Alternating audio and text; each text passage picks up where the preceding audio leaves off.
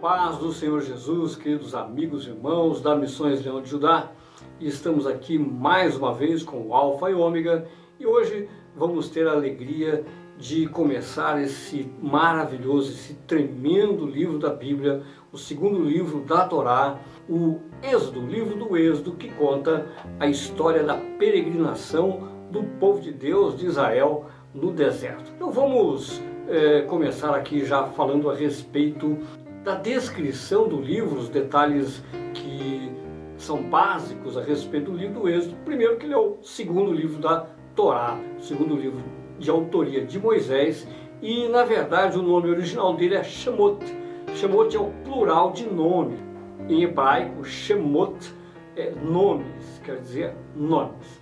E o enredo do livro do Êxodo é a história da libertação do povo da aliança da escravidão do Egito e a vocação sacerdotal de Israel. O que quer dizer isso?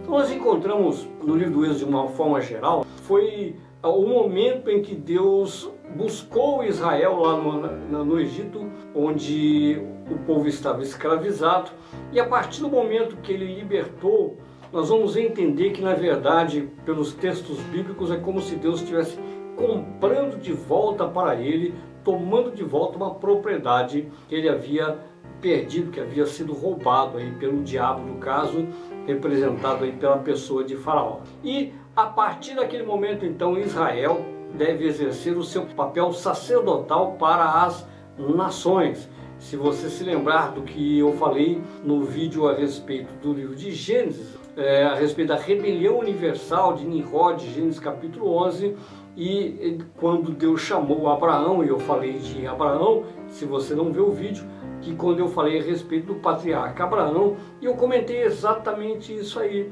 sobre Deus ter chamado é, Abraão e a nação de Israel como uma resposta da rebelião universal. E agora Israel tem a obrigação de cumprir o papel sacerdotal na terra, ser o representante de Deus em favor daquelas nações que caíram no pecado com o intuito de trazê-las de volta para Deus, ok?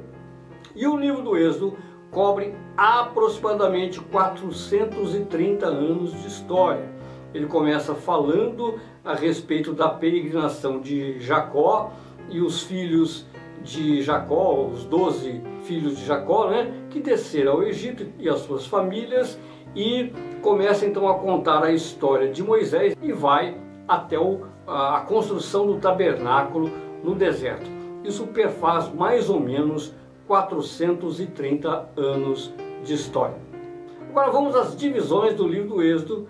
Ah, a primeira é o comissionamento de Moisés, que cobre do capítulo 1 até o capítulo 4, que conta a história do nascimento dele, a forma como ele foi encontrado no rio Nilo e tudo mais. Depois temos o juízo sobre o Egito, que é quando Moisés chega no Egito para conversar com o faraó, né? E ele tem um encontro com Arão, com os os irmãos hebreus, e vai até o capítulo 15, quando nós encontramos o cântico de Moisés e o cântico de Miriam também. Depois a terceira divisão, a peregrinação no deserto, que vai do capítulo 15, o final do capítulo 15, até o capítulo 40, quando o livro termina. O livro do Êxodo tem 40 capítulos. E o tabernáculo, que começa no capítulo 25, quando Deus começa a transmitir a Moisés o modelo do tabernáculo, a cópia do tabernáculo celestial na terra, até o capítulo 40. Mas hoje nós vamos então tratar do comissionamento de Moisés e do juízo sobre o Egito. Então começamos a falar o seguinte a respeito da soberania de Deus. Esse ponto importante que é demonstrado por Moisés. Moisés faz questão de mostrar, na verdade, quando a gente entende aquilo que uh, os rabinos eles afirmam que o próprio Deus ditou palavra por palavra a Moisés, e eu olhando estudando todos os textos da Torá, eu, eu tenho que concordar, minha posição é, é, de concordar com eles que realmente o texto da Torá, é, dificilmente um homem escreveria coisas como Moisés escreveu, é, da forma como ele enfatizou. É, em momentos até criticando a ele mesmo e outros até elogiando. Né? Então, são algumas colocações que nos fazem entender que realmente a Torá foi ditada por Deus a Moisés, palavra por palavra. E esse é um dos pontos que nós encontramos. O livro do Êxodo, Moisés faz questão de mostrar a soberania de Deus, a majestade de Deus em cada detalhe dos fatos que aconteceram a respeito dele mesmo.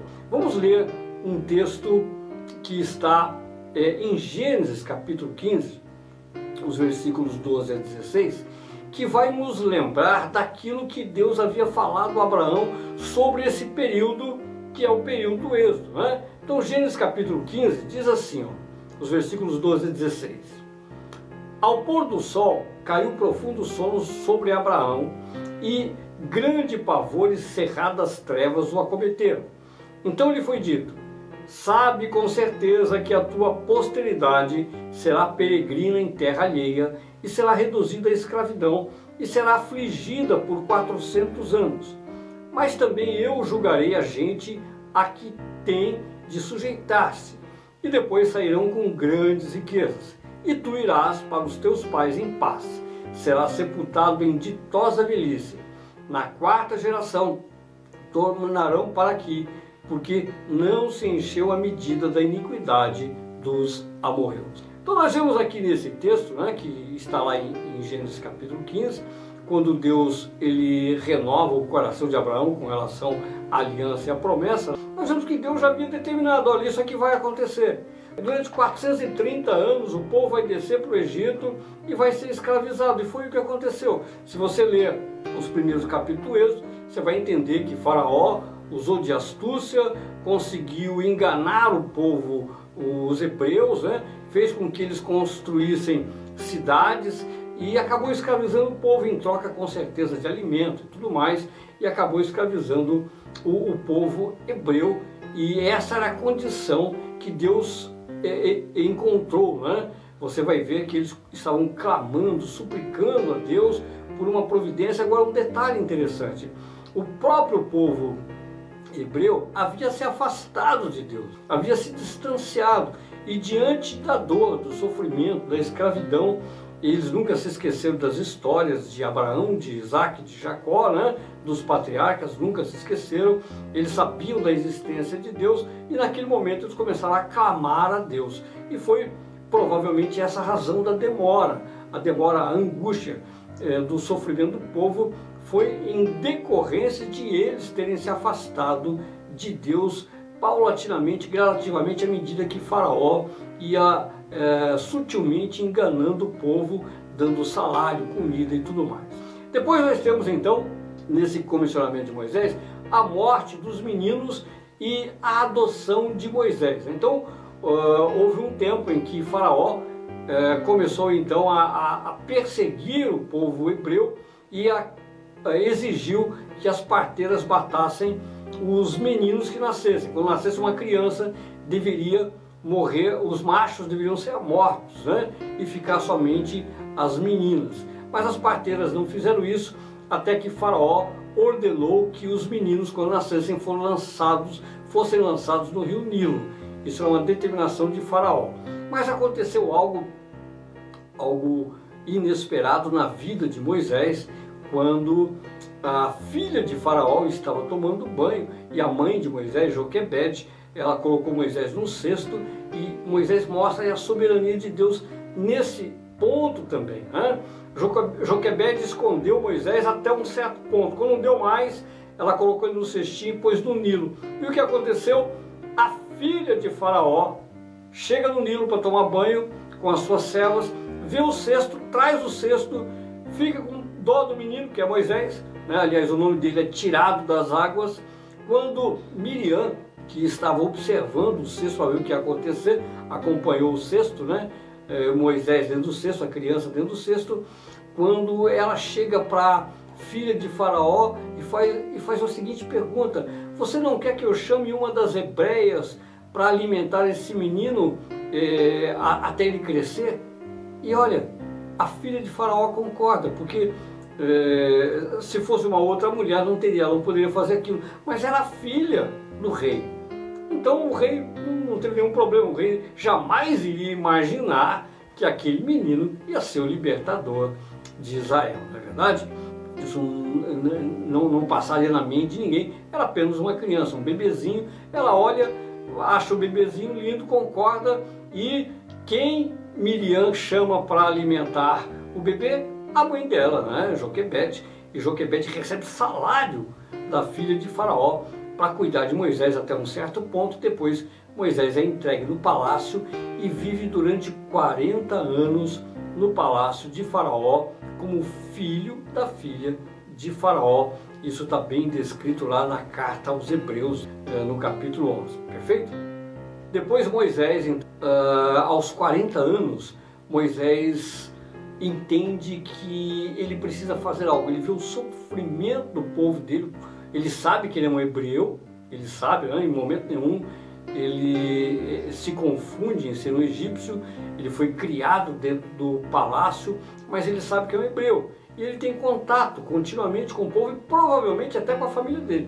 Até com a família dele, né? Porque quando a gente vê é, Moisés descendo novamente para o, o, Egito, nós vemos que Moisés vai em direção a Arão e eles é, têm uma enorme afinidade, o que mostra que eles tiveram um ótimo relacionamento, mesmo Moisés morando no palácio de Faraó. Provavelmente ele deveria socorrer de alguma forma os irmãos dele. Mas é, nesse momento, então, Moisés começa a mostrar um caráter libertador o caráter o chamado de Moisés é muito interessante porque Deus encontrou em Moisés um coração valente, um coração muito valente.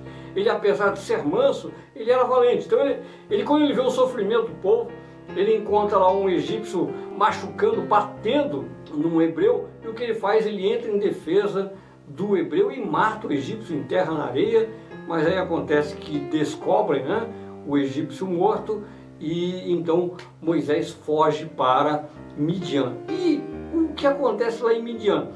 Lá em Midian, quando ele chega em Midian, ele vê as filhas do que deveria ser o futuro sogro dele, né? as filhas de Jetro, o Reuel, conforme o texto, né? quando ele encontra, uh, ele vê aquela situação que tem uns pastores que estão impedem que elas peguem água e ele entra em defesa daquelas mulheres das, das sete filhas de Reuel, Jetro, numa demonstração, mais uma vez, de que realmente é uma pessoa valente, ele não pode ver a opressão. Ele vê aquela opressão e ele vai contra aquele tipo de coisa. Isso revela um coração libertador, o coração que Deus escolhe para usar e tirar o povo do Egito. Agora vamos, vamos ler um texto que está em Atos Apóstolo, capítulo 7, é o discurso de Estevão a respeito desse coração de Moisés. Ele se equivocou, ele tinha 40 anos e ele de alguma forma achou, ele entendeu que realmente ele seria o libertador. Vamos ver. Atos Apóstolos, capítulo 7, versículos 24 a 28. Quando completou 40 anos, veio-lhe a ideia de visitar seus irmãos, os filhos de Israel. Vendo o homem tratado injustamente, tomou-lhe a defesa e vingou o oprimido, matando o egípcio. Ora, Moisés cuidava que seus irmãos entenderiam que Deus os queria salvar por intermédio dele. Eles, porém, não compreenderam. No dia seguinte, aproximou-se de uns que brigavam e procurou reconduzi-los à paz, dizendo: Homens, vós sois irmãos, por que vos ofendeis uns aos outros? mas o que agredia o próximo repeliu, dizendo: Quem te constituiu autoridade e juiz sobre nós? Acaso queres matar-me como fizeste ontem o egípcio? A estas palavras Moisés fugiu e tornou-se peregrino na terra de Midian, onde lhe nasceram dois filhos. Estevão ele descreve esse episódio e mostra né, que realmente Moisés acreditava que o Deus dos hebreus eh, havia preparado, ele já sentiu o chamado, ele sentiu o chamado, mas em função do que aconteceu, e não era o tempo de Deus, Moisés então corre e foge para Midian, ele foge na verdade sem saber para onde, e ele acaba encontrando ali é, Jetro, onde morava Jetro, encontrou as filhas de Jetro e foi dado, o próprio Jetro entregou a filha dele, Zípora, né, ou Zipora, a ele como esposa, até como uma recompensa pelo ato de valentia de Moisés. Em seguida temos então em Horebe, que foi é, que fazia parte né, do Monte Sinai, onde Moisés teve um encontro com o Senhor na, no episódio da sarça ardente, que está no capítulo 3, quando Deus então realmente comissiona, e ali nós temos um longo discurso, capítulo 3, capítulo 4, um discurso maravilhoso, imperdível, onde Deus trabalha com Moisés, Moisés tenta recuar, ali Moisés já está com 80 anos, 40 anos se passaram desde que ele fugiu para Midian, então Deus começa a trabalhar o coração de Moisés, que é hora de voltar, e Moisés se mostra resistente até que Deus joga pesado com ele e ele acaba aceitando e descendo de volta ao Egito para libertar o povo de Israel. Agora vamos para a parte do juízo sobre o Egito. Vamos iniciar pelo capítulo 5, quando encontramos ali um fracasso inicial. Moisés aceita o comissionamento, meio forçado, naquele momento ainda forçado. Ele conversa com Jetro, pega a esposa dele, provavelmente deixou os filhos e desce para o Egito para se encontrar com Arão. Chega ali, aquela festa, eles recebem ele com muita alegria. Moisés conta a respeito é, do chamamento, que chegou a hora da libertação, porque o Deus dos Hebreus havia ouvido o clamor dos irmãos. Né? E ele manifesta os sinais, o sinal da cobra, né, da, da vara que se transforma em cobra, o sinal da lepra, e eles ficam todos animados e Arão e Moisés vão falar com o faraó e aí acontece o inesperado. O faraó endurece o coração e ao invés de permitir que o povo saia, ele aumenta a carga de trabalho do povo hebreu. E aí os hebreus se levantam com enorme ódio contra Moisés e Arão. Não querem nem saber de ouvir falar nem de Deus, nem de Moisés. Mas é, no capítulo 6 nós encontramos, lembre-se que o, o, livro de Êxodo original é Nomes, Shemot. E no capítulo 6 temos uma revelação fantástica sobre um dos nomes de Deus. Você vai se lembrar, é, no capítulo 1 de Gênesis, Deus aparece como Elohim, mas no capítulo 2 ele aparece já com tetragrama Yud, Re, Vav, Re. São quatro letras em hebraico, né? São essas quatro letras, a Yud, o Re, o Vav e o Re. Yud é a décima letra, o Re é a quinta letra do alfabeto e o Vav é a sexta letra. Depois o Re novamente, a quinta letra. Esse é o nome impronunciável de Deus. Esse é o nome que foi perdida a pronúncia e é o que os judeus chamam de um nome sagrado, embora, na minha opinião, todos os nomes de Deus são sagrados. Mas esse é o nome do relacionamento entre Deus e os homens. Esse é o nome que Deus escolheu, é, é nós precisamos ter esse entendimento, ok? Então, Deus, é, na sua manifestação, então Elohim, como nós falamos em Gênesis, é a manifestação do nome do Deus Criador. Ele aparece lá no primeiro versículo de Gênesis, né? no princípio, Bereshit bara Elohim. O primeiro nome que aparece, que é o nome majestático de Deus. E agora em Êxodo, no capítulo 6, o Senhor ele diz as seguintes palavras que estão nos versículos 2 a 4. Vamos ver. Falou mais Deus a Moisés, ele disse: Eu sou o Senhor Apareci a Abraão, a Isaac e a Jacó como Deus Todo-Poderoso. Mas pelo meu nome, o Senhor, não lhes fui conhecido. Também estabeleci a minha aliança com eles para dar-lhes a terra de Canaã, a terra em que habitaram como peregrinos. Queridos, quando o Senhor fala aqui a respeito de que ele não foi conhecido, não é que o nome não tivesse aparecido. O nome aparece logo no capítulo 2 de Gênesis, exatamente no capítulo 2 que eu falei também no episódio de Gênesis sobre a criação, que no capítulo 2 nós temos uma visão mais particular da criação do homem, perfeito? E exatamente o nome, esse nome do tetragrama Yud Re Vav Re é, aparece nesse momento onde o homem é criado. Por quê? porque é o nome de Deus que se relaciona com o homem. Então aqui nós temos mais uma visão messiânica. E eu gosto muito de fazer, fazer essa colocação porque isso ajuda as pessoas a entenderem a trindade de Deus. Todos nós sabemos que nesse exato momento Deus está lá na, na glória, no trono sentado. Então isso nunca mudou. Deus nunca saiu do seu trono. Mas ele tem as suas manifestações. E a palavra que está em Gênesis capítulo 1, a palavra de Deus se manifestou para informar, para transmitir ao ser humano e a toda a criação de Deus a vontade de Deus. Então Deus permanece no trono, a sua vontade, a sua soberania e majestade. Mas é a palavra que saiu de dentro de Deus, gerada, não criada, gerada, é a palavra viva de Deus que transmite a vontade de Deus, que comunica a vontade de Deus para toda a criação.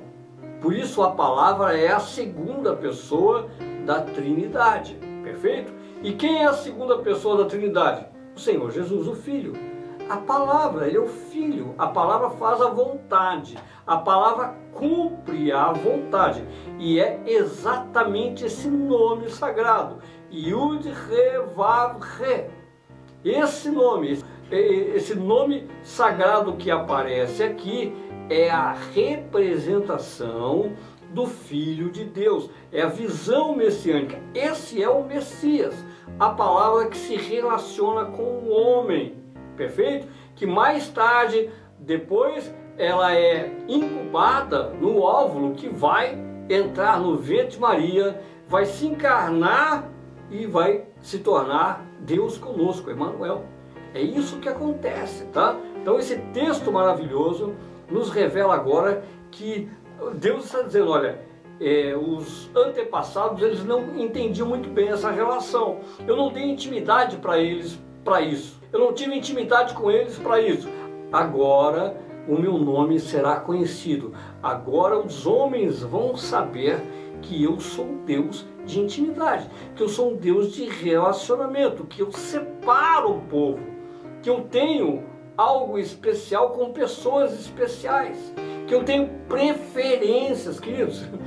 É, tem muita coisa para discutir em termos de teologia, em termos de de cristologia, né? E a cristologia, ela nos leva a um lugar de intimidade, tá? E aqui é um ponto cristológico. Esse nome de Deus é um ponto cristológico fundamental. O Senhor no deserto, enquanto Deus soberano e majestade está no céu, assentado, ele também está no deserto, num lugar de intimidade, de relacionamento pessoal com o povo separado para ele. Isto é, um dos pontos da base cristológica, da base messiânica, para entender a obra do Senhor Jesus Cristo. Depois nós temos então as dez pragas, o juízo sobre os deuses do Egito e o endurecimento de Faraó. Então, isso tudo nós temos o juízo sobre o Egito. Vamos ler agora um texto que está no capítulo 9 os versículos 17 e 18 da carta de Paulo aos Romanos. Diz assim: Porque a Escritura diz a Faraó: Para isto mesmo te levantei, para mostrar em ti o meu poder e para que o meu nome seja anunciado por toda a terra. Logo, tem ele misericórdia de quem quer ter misericórdia e também endurece a quem lhe apraz. É, esse texto que fala a respeito desse endurecimento de Faraó ah, o apóstolo Paulo está fazendo uma explicação aqui de algo que também não é muito bem compreendido quando diz respeito ao endurecimento. Porque, veja bem, se Deus, Ele mesmo, tomasse a iniciativa de entrar dentro da pessoa e tomar as decisões pelas pessoas, obviamente que não seria justo em condenar as pessoas porque elas fizeram algo contra a vontade delas. Então, não é isso. Pragas do Egito nos ajudam a entender como é que isso funciona. O que Deus faz? Olha, ele envia alguém com uma mensagem, a mensagem, a palavra que é dele. Acontece que a pessoa, ela está ouvindo aquela mensagem e o caso de Faraó, ele também está ouvindo o coração dele, ele está ouvindo o diabo, ele está ouvindo o conselho e Deus não fez questão uh, que o Espírito Santo dele iluminasse o coração de Faraó para entender os propósitos de Deus. Simplesmente Faraó se conduziu pelas suas decisões naturais e carnais, pelo seu egoísmo, sua arrogância, o seu orgulho. Isso é endurecer, é deixar a pessoa sendo conduzida pela própria natureza carnal, pelos princípios naturais que conduzem a nossa vida como filhos de Adão. Agora, quando Deus quer usar de misericórdia, o que ele faz? Ele ilumina o nosso entendimento. Ele nos faz enxergar a visão de Deus, a palavra de Deus, a obra de Deus, o amor de Deus, e aí então nós somos quebrantados, como o próprio apóstolo Paulo fala no capítulo 2 de Romanos, né? se você não, não conhece, leia lá o texto, que ele fala a respeito, olha, eu, eu tenho que entender que o que me faz melhor é a graça e a misericórdia de Deus que ele manifesta em meu favor, só isso. Né? Então Deus não quis manifestar graça e misericórdia para com o faraó e por isso ele ficou com o coração endurecido. Foram dez tentativas e na décima vez o que aconteceu? Na décima vez, quando ocorreu a morte dos primogênitos, faraó cedeu, mandou que o povo de Israel saísse. E o que ele fez em seguida? Amanheceu e ele se tocou. Peraí, o que foi que eu fiz? Os homens se reúnem, nós deixamos Israel embora de Gedeon. Então ele monta o seu cavalo, o seu exército e sai em direção à caça para matar os israelitas ou trazê-los de volta para a escravidão. E aí acontece aquela passagem maravilhosa e fantástica do Mar Vermelho se abrir, né? que foi o grande milagre do Antigo Testamento. O maior milagre do Antigo Testamento, se você não sabe, nós encontramos no Evangelho de João, no capítulo 11, Lázaro, a ressurreição de Lázaro, que é o ápice do ministério do Senhor Jesus Cristo, e aqui no capítulo 14 do Êxodo, nós encontramos o ápice, o maior milagre, tanto que é, essa passagem do Egito é tida como a grande experiência de Israel de todos os tempos. Esse é o tempo em que todos os judeus sabem perfeitamente que Deus mostrou tremenda graça e misericórdia pelo seu povo. Isso é comemorado né, na instituição da Páscoa. Se você não sabe, eu vou dar alguns detalhes sobre a Páscoa agora que são muito importantes. No caso da Páscoa, a Páscoa verdadeira bíblica ela não tem nada a ver com essa Páscoa que nós costumamos ter aí, que acontece no domingo e começa sexta-feira santa, sábado e tal. Na verdade, a sexta-feira santa está no dia certo, que foi eh, no dia em que o Senhor Jesus morreu, o sexto dia, perfeito? Mas a Páscoa, na verdade, ela acontece no quinto dia, não no sexto dia. A Páscoa, de acordo com a Bíblia, acontece na quinta-feira à noite, quando o cordeiro é imolado, ele é imolado no finalzinho da tarde, no crepúsculo da tarde. Leia o texto lá que está no Êxodo, capítulo 12. Então essa é a Páscoa. O cordeiro é imolado, ele é separado por família, e essa é a Páscoa que o Senhor Jesus comeu antes da morte dele, quinta-feira à noite. Na quinta noite, o Senhor comeu a Páscoa. Na sexta-feira, ele foi crucificado. Perfeito? Então essa é a Páscoa. A palavra Páscoa é pesar. E pesar significa passar por cima. O que aconteceu?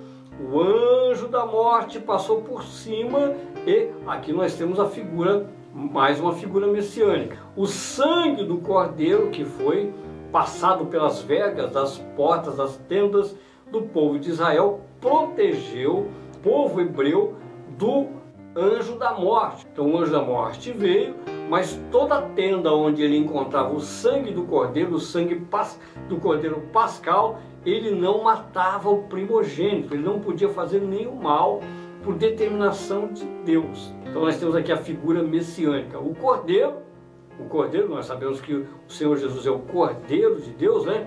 O cordeiro que protegeu com a morte dele, com o sangue dele, protegeu então o povo de Deus de ser tomado pelo anjo da morte para a perdição eterna, ok?